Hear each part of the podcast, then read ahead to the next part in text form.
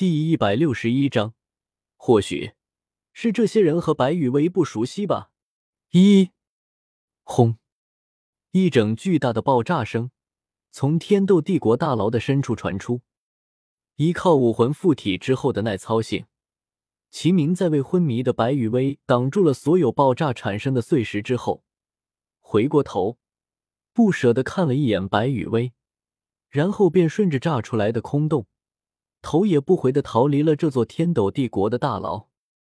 秦明知道，以白羽薇的身份背景来说，留在天斗帝国的大牢里面，虽然会吃点苦，但是在生命上是肯定不会出现什么危险的。而如果自己强行带着白羽薇一起跑路的话，那么反倒是会将白羽薇给拖入危险之中。因为当白羽薇身处天斗帝国大牢的时候，需要面对白羽薇的那位极限斗罗师傅威胁的是整个天斗帝国。一旦自己带着白羽薇离开了，那么天斗帝国就可以为白羽薇的死推出无数的替罪羊，进而把自己给摘出去。所以，为了不辜负白羽薇的付出，齐明只好自己一个人赶紧跑路，也只能自己一个人跑路。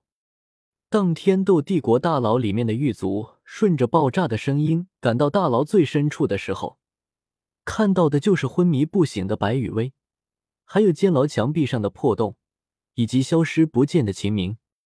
见到了这一幕之后，慌张的狱卒先是将昏迷中的白羽薇给换了一间监牢，然后就快速的将大牢里面的事情上报给了血腥亲王。废物！都是废物！天牢的那些守卫都要拉出去处死。这么严密的防守，居然还能让人把秦明这个凶徒的团伙给救出去？帝国每年花费那么的多金魂币来养着你们有什么用？废物！因为秦明被所谓的同伙给从天斗帝国的大牢中救了出去，在接到这个消息的第一时间。血腥就在自己的亲王府中大发雷霆，在血腥的怒火之下，亲王府里面不知道有多少珍贵的古董瓷器，都被愤怒的血腥给砸成了碎片。没办法，白羽薇这边拷问不出来什么有用的信息，然后齐明那边还被史莱克学院的同伙给救走了。这特么的，血腥感觉自己的血压有点高。关于齐明是被史莱克学院的同伙给救走的这个问题吧，那就得问一下白羽薇了。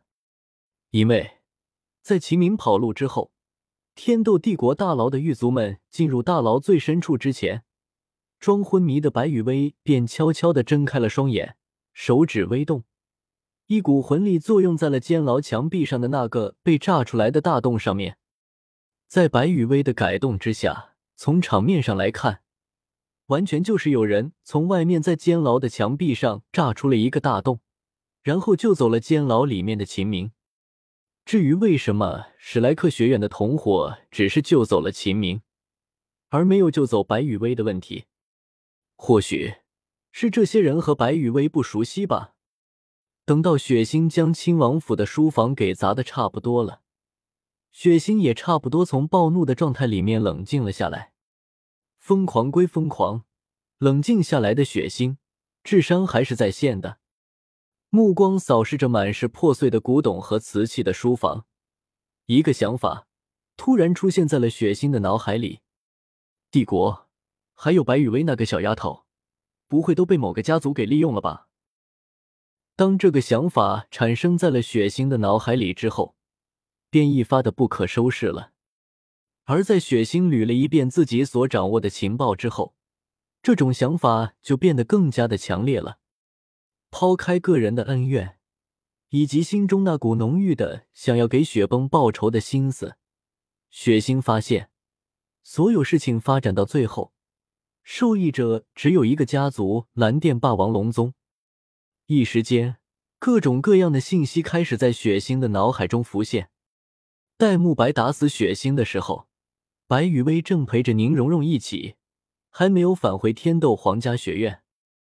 等到白雨薇和宁荣荣返回了天斗皇家学院之后，就传出了白羽薇和史莱克学院里面的那个叫做唐三的是青梅竹马的消息。随后，天斗帝国官方都找不到的史莱克学院众人，不但被白羽薇给找到了，还被白羽薇给成功的救出了天斗城。等到白羽薇被自己给抓起来了之后，这才过了不到一天的时间，就有人强行炸开了天斗帝国的监牢，救走了已经被废掉的秦明。而白羽薇却是被扔在了天斗帝国的监牢里面，不管不问。同时，因为白羽薇被带走的缘故，七宝琉璃宗那边今天已经和皇室之间闹出了很大的不快。综合了目前所有的情况来看，这明显就是有人在故意的利用白羽薇和史莱克学院的关系，以及血腥为了给雪崩报仇的急切心理。然后在天斗帝国和七宝琉璃宗之间埋下了一根刺。看来，本王和白雨薇那个麻烦的小丫头，都被某个想要踩着七宝琉璃宗上位的宗门给利用了啊！想到这里，血腥的眼中闪过了一丝狠戾。你们想要踩着七宝琉璃宗上位，想要取代七宝琉璃宗对帝国的作用，这些都没有问题。但是，你们千不该。万不该，不该放走了杀害雪崩的凶手。想到这，雪星立刻喊人来打扫一下书房，而自己则是带着一群人浩浩荡荡的赶往天斗帝国的天牢方向。